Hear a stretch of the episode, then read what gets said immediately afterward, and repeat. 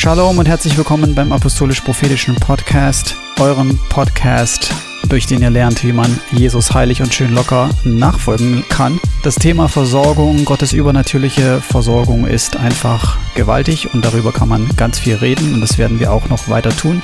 Heute gibt es nochmal eine Bonusausgabe, die geht auch ein bisschen länger, als wir diese Podcasts normalerweise planen und wir haben uns normalerweise zum Ziel gesetzt, 14 Minuten Maximum zu predigen bzw. euch etwas weiterzugeben, um euch zu inspirieren, Gott weiter zu suchen. Und wenn wir etwas über die Zeit sind oder einfach aus gegebenem Anlass, machen wir auch Bonusausgaben, die sind dann etwas länger.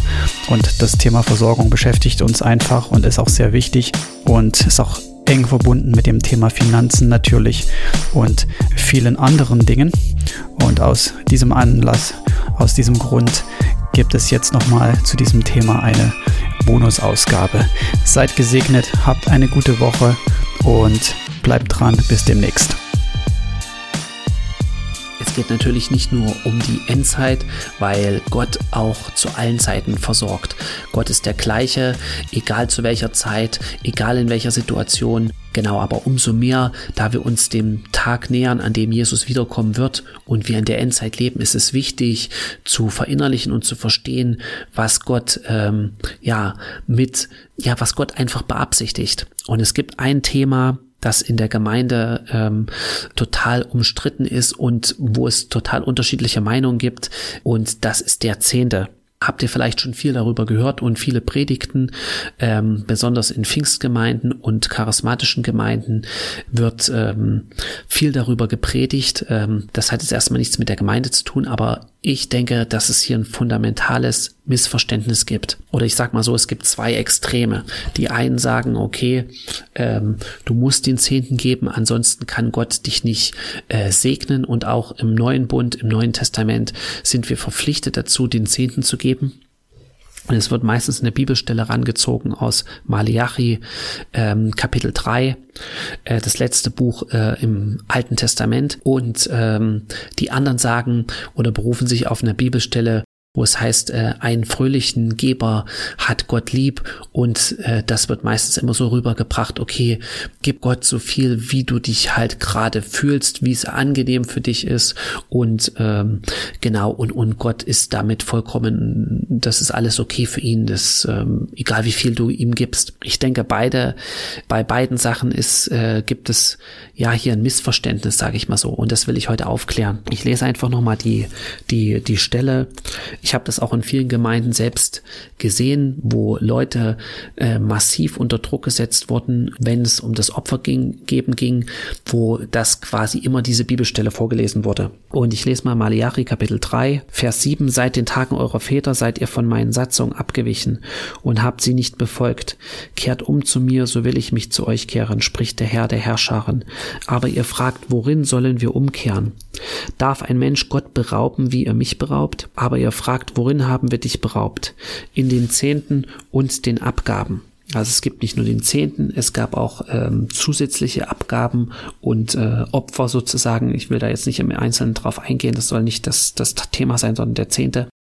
Und Vers 9, der entscheidende Vers, mit dem Fluch seid ihr verflucht worden, denn ihr habt mich beraubt, ihr das ganze Volk. Bringt den Zehnten ganz in das Vorratshaus, damit Speise in meinem Haus sei. Und prüft mich doch dadurch, spricht der Herr, der Herrscharen, ob ich euch nicht die Fenster des Himmels öffnen und euch Segen in überreicher Fülle herabschütten werde. Und dann geht es noch weiter. Äh, ihr kennt die Stelle zur Genüge, denke ich. Und äh, ah, die Frage ist, ich meine, kein Mensch will verflucht sein, ja. Die Frage ist, ähm, trifft das für uns noch zu? Manche sagen, okay, das ist, das ist das Alte Testament, das hat für uns keine Bedeutung mehr, ja. Aber ich sage ja auch nicht mehr, die zehn Gebote haben für mich keine Bedeutung mehr, weil sie im Alten Testament stehen. Oder ähm, Dinge, die Jesaja, Jeremia und äh, andere Propheten gesagt haben, oder was über Abraham steht, hat keine Bedeutung, weil es im Alten Testament steht. Also das, ähm, das ist jetzt kein, kein Argument. Aber hier steht, mit dem Fluch seid ihr verflucht. Das stimmt so nicht, weil das spricht zu Leuten, die unter dem Gesetz waren, wo Jesus noch nicht da gewesen ist. Das heißt, nach dem Gesetz musstest du alle Gebote halten, ansonsten warst du unter dem Fluch. Jesus ist für uns zum Fluch geworden und Jesus hat äh, sozusagen den Fluch mit ans Kreuz genommen. Das heißt, in Jesus bist du nicht verflucht, in Jesus bist du gesegnet und äh, das ist der Zehnte nach dem Gesetz, wenn du unter dem Gesetz des Mose warst. Aber es gibt in der Bibel auch noch einen zweiten Zehnten, weil es gab schon jemanden, der den Zehnten gegeben hat, bevor überhaupt das Gesetz eingeführt wurde durch Moses. Und das ist Abraham. Und Gott hat mir das so gezeigt, dass es zwei verschiedene Arten von Zehnten gibt. Einmal den Zehnten des Gesetzes, ähm, wo du unter dem Fluch bist, wenn du es nicht tust. Und es gibt den Zehnten des Glaubens. Ja, der Zehnte des Glaubens, und das, das, das werden wir noch sehen, den hat Abraham äh, freiwillig gegeben und auch Jakob. Wir haben ja drüber früher oder vorher da, darüber geredet, dass Gott äh, beim letzten Mal alle Glaubensväter durch eine ähnliche Erfahrung geführt hat, nämlich durch Mangel und ähm, auch in eine bestimmte Zeit, wo sie, wo sie Armut hatten und nicht genug hatten. Das äh, war besonders so bei äh, Jakob. Als Jakob vor seinem äh, Bruder geflüchtet ist, hat er vorher noch diesen Segen gekriegt. Genau. Äh, Jakob, das ist in 1. Mose Kapitel 27, kommt zu Isaak und hat ihm ja das, äh, das äh, Essen gebracht und äh, Isaak segnet ihn jetzt. Gott gebe dir vom Tau des Himmels und vom fettesten Boden und Korn und Most in Fülle. Völker sollen dir dienen und Geschlechter sich vor dir beugen. Sei ein Herr über deine Brüder und die Söhne deiner Mutter sollen sich vor dir beugen. Verflucht sei, wer dir flucht und gesegnet sei, wer dich segnet.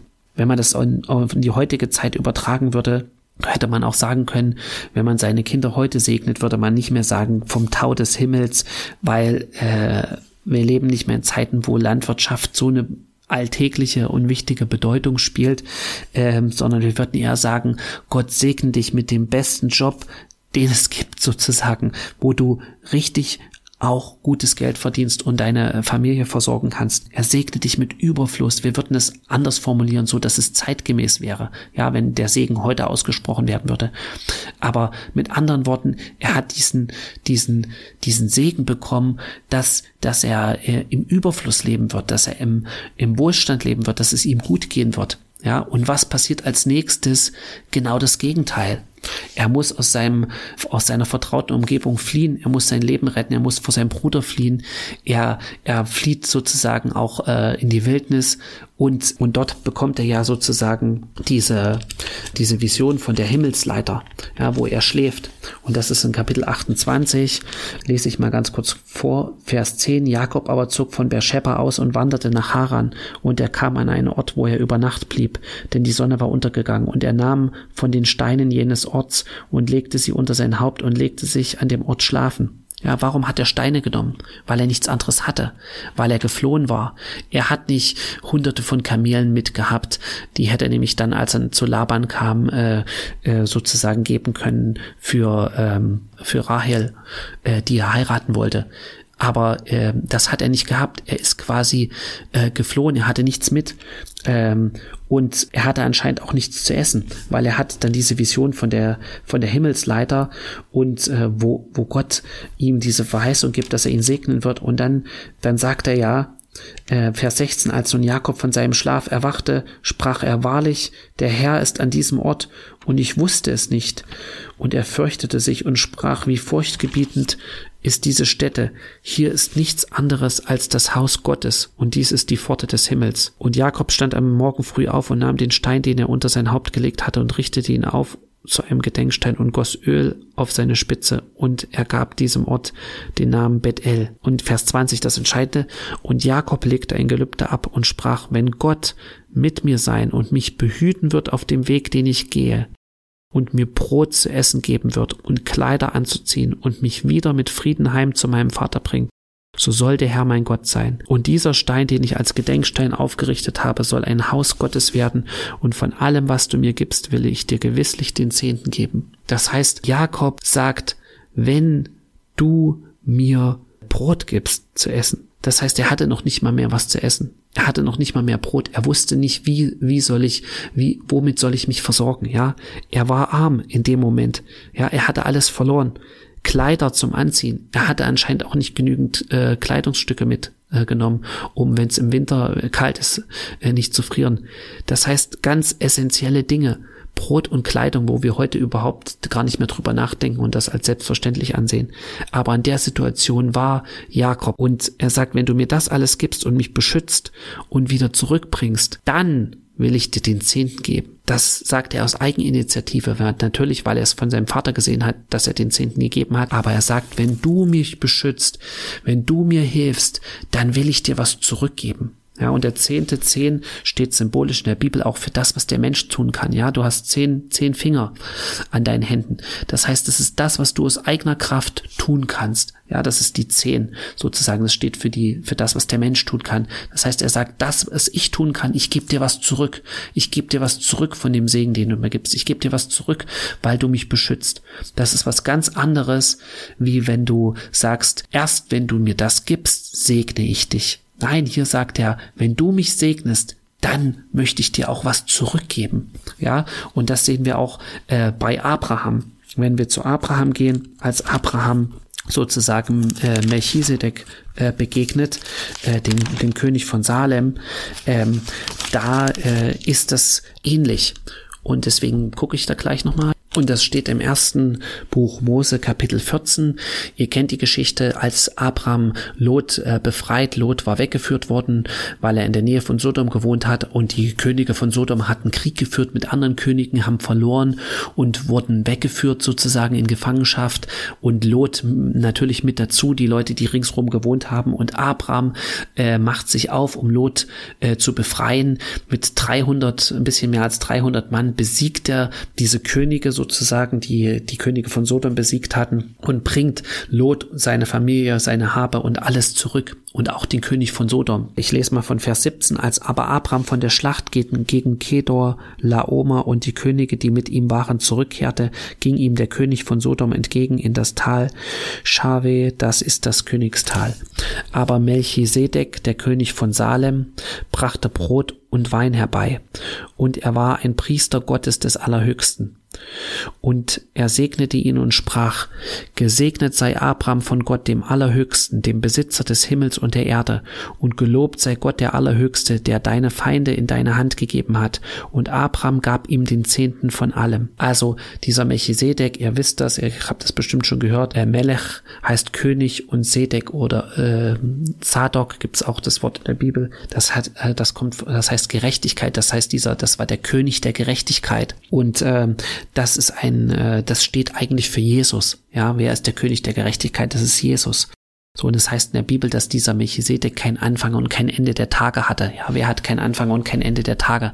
Das ist Gott, das ist Jesus. Das heißt, sozusagen, Abraham wurde gesegnet. Ja, Abraham wurde gesegnet und er hat ja, Melchisedek kam nicht raus und hat gesagt, äh, gib mir den Zehnten, dann gebe ich dir Brot und Wein. Nein, er segnet ihn zuerst, ja, ähm, und er gibt ihm Brot und Wein und das ist steht auch symbolisch für was. Das heißt, Gott gibt uns Brot, Gott gibt uns sozusagen himmlische Speise, das Wort Gottes, das was in dein Leben spricht, was dir den Sieg gibt, ja. Gott, Gott gibt dir den Sieg, so wie wie wie Gott Abraham den Sieg gegeben hat. So, Gott segne dich, Gott tut dir Gutes. Das ist eigentlich das das Neue Testament, der neue Bund, ja. Gott äh, segnet uns und weil Gott uns gesegnet hat, deswegen geben wir an Gott was zurück. Das, was wir aus eigener Kraft zurückgeben können, ja, von dem Überfluss, den er uns gegeben hat. Deswegen Abraham gibt von sich aus aus freien Stücken Gott den Zehnten sozusagen um ihm zu ehren, um ihm zu danken sozusagen. Und das ist komplett anders als der Zehnte nach dem Gesetz, ja, wo man erst den Zehnten geben muss, damit man danach den Segen empfängt. Aber hier hat Gott zuerst gesegnet. Und das ist genauso das, was Gott auch heute noch tut. Ja, das ist der Zehnte des Glaubens, nenne ich das mal so.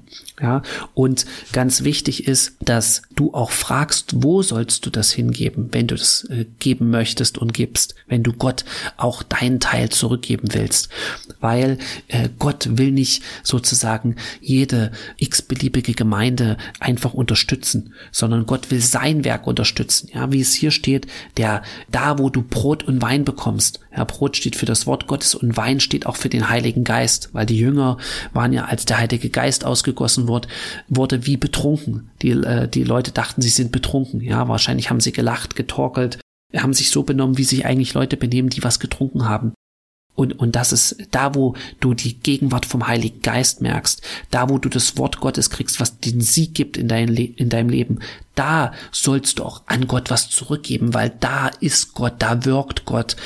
Äh, genau. Und du sollst nicht eine Gemeinde oder ein Werk oder was unterstützen, wo, wo Gott gar nicht drin ist, wo vielleicht Jesus außen draußen dran steht, aber Gott nicht drin ist. Äh, da werden wir vielleicht später nochmal was dazu sagen. Heute wird es nämlich ein bisschen länger, aber das ist ganz, ganz wichtig. Es gibt diese zwei Arten vom Zehnten. Und ich will noch mit einem Zeugnis abschließen von meiner persönlichen Erfahrung. Ich habe mir das immer aufgeschrieben, damit ich sozusagen weiß, wie viel bekomme ich. Jakob hat gesagt, von allem, was du mir gibst, will ich dir den Zehnten geben. Und ich habe mir das immer aufgeschrieben und dann auch am Jahresende alles zusammengerechnet, ähm, wie viel, äh, wie viel äh, Einnahmen hatte ich, wie viel Geld habe ich verdient, äh, inklusive auch Dingen, die ich geschenkt bekommen habe, ähm, inklusive Kindergeld und so weiter. Ähm, wie war sozusagen unser Jahreseinkommen? Ich habe das sozusagen, wenn ich die letzten zehn Jahre nehme, ist im Durchschnitt in all den Jahren, wo ich den Zehnten gegeben habe, im Durchschnitt mein, mein Einkommen um ungefähr 20 Prozent pro Jahr gewachsen, gestiegen. Warum sage ich das? Nicht, damit irgendjemand denkt, ah, okay, ich gebe den Zehnten, damit ich dann 20 Prozent mehr Einkommen habe. Das, das ist die falsche Motivation. Das ist, das äh, ist auch nicht das, was Gott möchte. Ja, Gott möchte, dass wir von uns aus freiwillig ihm was zurückgeben in sein Reich sozusagen, äh, von um ihm die Ehre zu geben und zeigen, dass wir das wertschätzen, all den Segen, den er uns gibt das, was ich jetzt gesagt habe, ist einfach eine Beobachtung, einfach ein Fakt, was ich selber beobachten konnte und gesehen habe, dass es halt so ist. Das äh, war mir auch nicht bewusst. Das habe ich erst vor zwei Jahren irgendwie rausgefunden, als ich das mal alles durchgerechnet habe, die letzten zehn Jahre. Wie war mein Einkommen und wie ist es gestiegen und so weiter. Gebt Gott einfach von dem, was ihr habt, von dem Segen, den ihr von ihm bekommen habt, was zurück und äh, gebt es dahin, wo ihr auch den Segen bekommen habt. Äh, in diesem Sinne seid gesegnet und äh, bis zum nächsten Mal. Shalom.